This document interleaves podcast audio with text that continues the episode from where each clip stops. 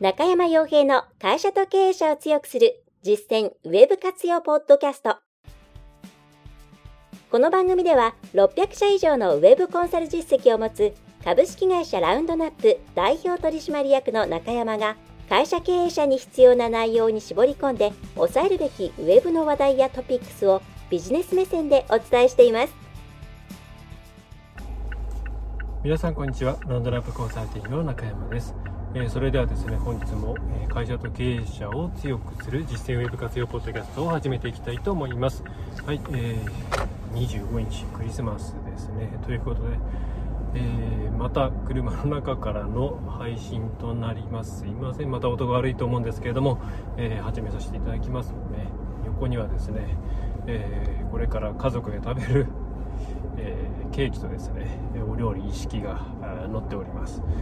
ゆっくりゆっくり帰りたいと思いますが、えー、皆様はねいかがお過ごしでしょうか？かなり正月寒くなるということですしいろいろコロナとかもありますので、え無理ない、えね、計画をと思います、はい。えさて今回なんですが、まあ、そんなお正月ですねとなってくると、まあ、なかなかこうデスクに向かう時間がなかったりノートとかパソコンを開く時間もまああったとしてもちょっとこういう時に開いてね仕事なんていうのを家庭内に持ち込むのもちょっと気まずいななんていう方も、えー、いらっしゃると思うんですよね。でとはいえ、うんまあですね、こういうとなんかブラックっぽい感じになってしまうかもしれないんですがやっぱりビジネス感覚とかいろいろなこう論理思考とかそういったものっていうのは、うん、ダイエットなんかと同じでですねちょっと休んでしまうとなかなか戻すのが大変なんですよね。えー、なのでできるだけ、えー、苦なく毎日続けられるような形でうんその思考のトレーニングというか、えー、自分たち含めてのビジネスを考えるっていうことこれは生活に組み込んでいく方向性を、えお勧め、えしています。はいまあワーク・ライフ・バランスっていう言葉に逆行しますけども、まあ、ワーク・アズ・ライフという形に少なくとも、うん、経営者は、ね、行かなきゃいけないと思うんですが、まあ、ちょっとその関係で、まあ、スマートフォンですよね、まあ、今スマートフォンという素晴らしい、えー、機器がありますので、えー、それを使いながらちょっとした隙間時間にもですねあまりこう周りに気を使わずにできる、えーびなんだろうな、まあ、自分たちのホームページの見直しですとかこれからどういう風にしていったらいいかとかあるいは情報収集する時の助けですとかそういう考え方ツール思考ツールというものを今回一つ、えー、ご紹介したいなというふうに思っています。はい、でそれはですねこれはあのロジカルシンキングを学んだことがある方はですねあなんか聞いたことがあるね。あるいは似たようなものをどっかで聞いたことがあるなという方もいらっしゃるかなと思うんですけれども、えー、いろいろな物事を、え、に対して、え、そう「ほわっと」という言葉で、え、考えるっていうことですね。えー、これをぜひですね行っていただければなというふうに、えー、思っています。はい、でどういうことかっていうとえー、まあ、ソーホワットの以外にソーホワイっていうのもありまして、まあ、これを聞いたことある方もね、いらっしゃると思うんですけど、ソーホワットっていうのは、まあ、単純に英語をそのまま訳しますと、うん、だから何とか、まあ、ちょっと詰めるようなですね、シチュエーションで使われることが多い言葉ではありますね。はい。でそのフォーワット何に使うかっていうと、えー、いろいろな曖昧な言葉っていうものを、えー、きちんと具体的なあものに落とし込んでいくときにすごく便利に使えます。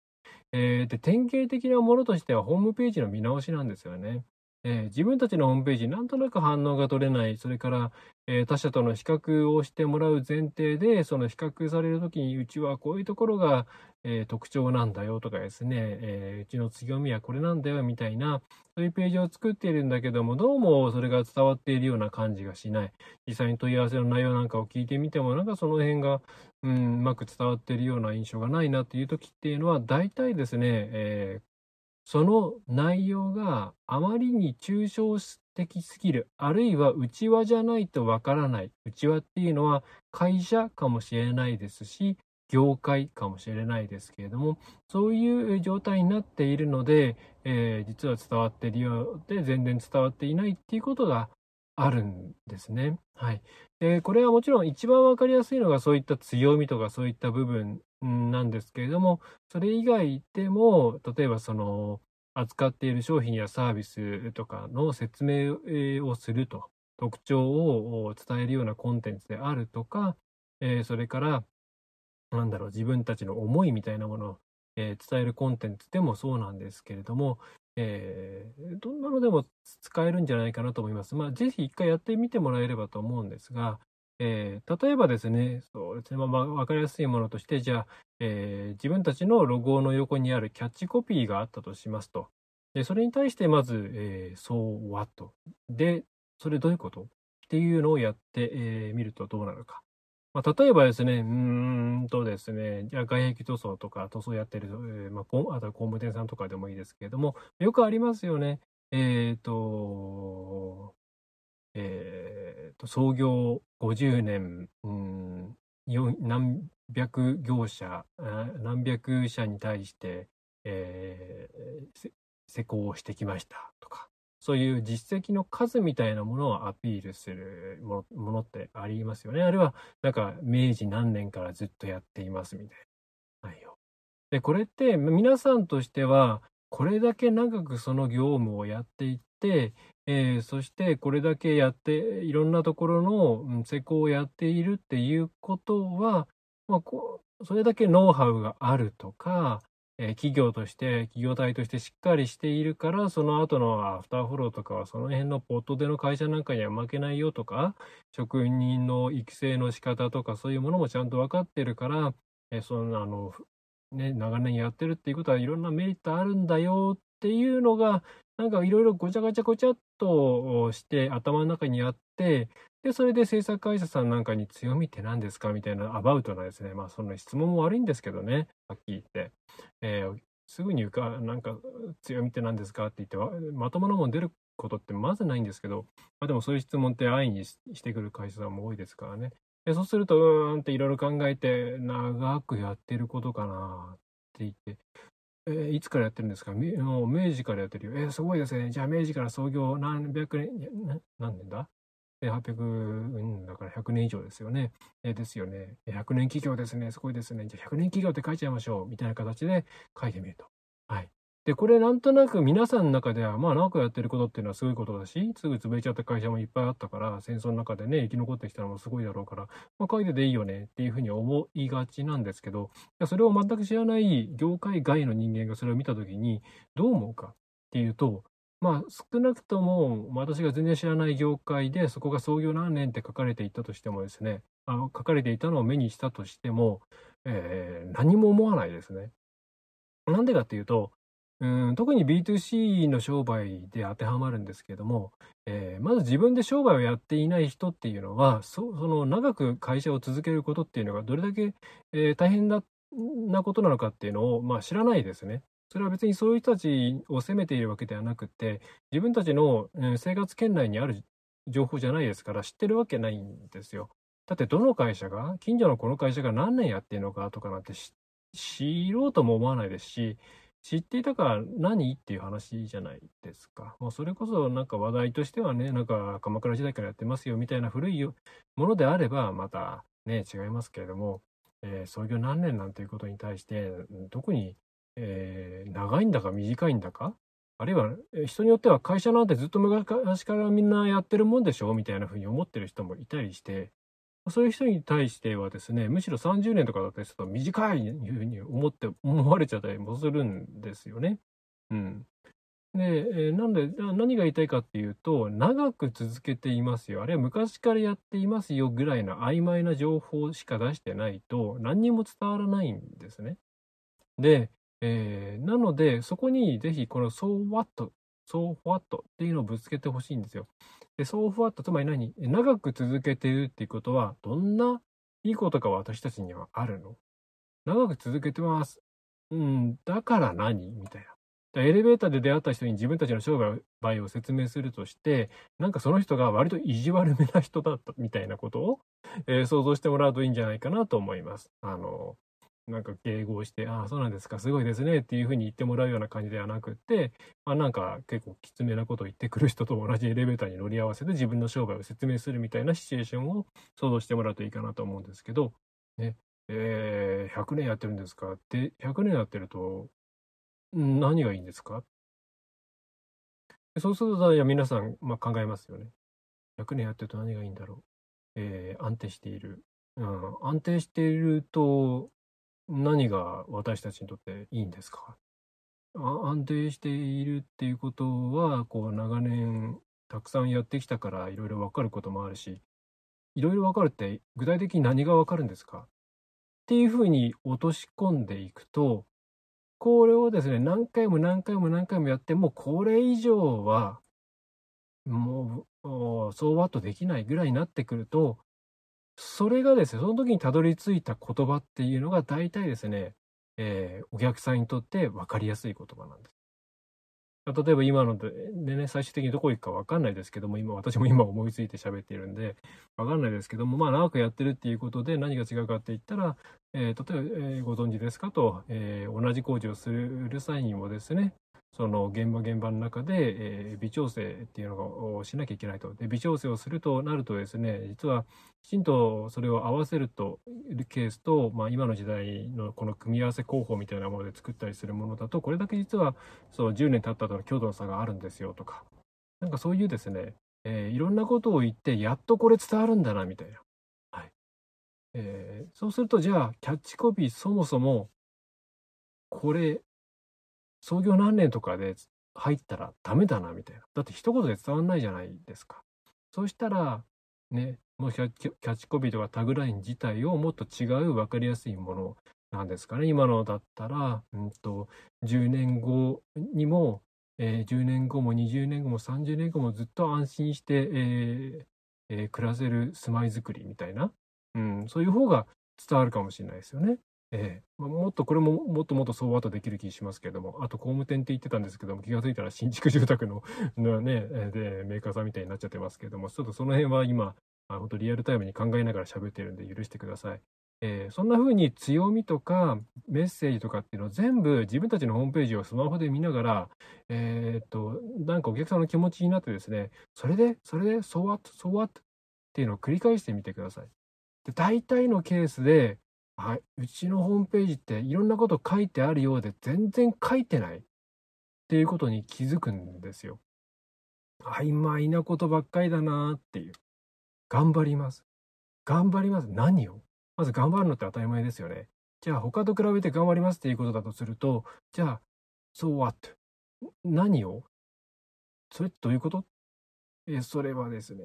みたいになってしまって、実は強みだと思って書いていたものが、全然強みじゃないケースもあったりしますよね。でもよくありますけどね、頑張ってですね。頑張るのは当たり前ですよね、みたいにお客さん思いますよね。そういうふうに強みだと思っていたものが強みじゃないようなケースもあったりして、で、こうやっていくと、まあ、いろんなケースあります。あの、自分たちの、えー、強みとか、そのメス、えー、選ばれる理由、選ばれる理由って言葉もあれですけど、えー、っていうものが、再発見できましたとか、こういう言い方にすれば伝わるんだっていうことが分かりました、わーいっていうケースもあれば、実はうちは何もないっていうケースもあります。はい。で、まあこれは悲観する必要はないです。なんでかっていうと、すべての会社が他に比べていい、強いというポイント、ストロングポイントを持っているなんていうことはありえないんですよ。そんなにバラエティ豊かなビジネスってないですよね。なって、人のその判断軸なんていうのはせいぜい一つの業界において、まあ6個か7個ですよね。戦略キャンパスなんか作れば分かりますけれども。なので、えー、現状全然ない。あるあるいは、本当に会社作りたてだからないみたいなケースもある。ね。えー、そしたらもうそれに気づいたら、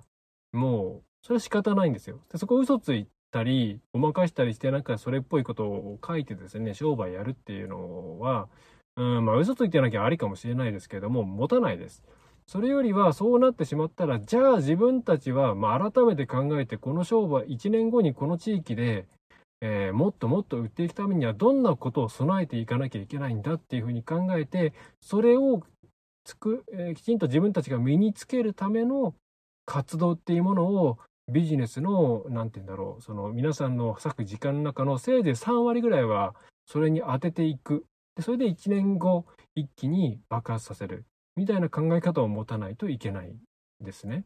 そういうふうに考えていくべきなんですよ。まあ本当はそれっていうのは、まあ、実は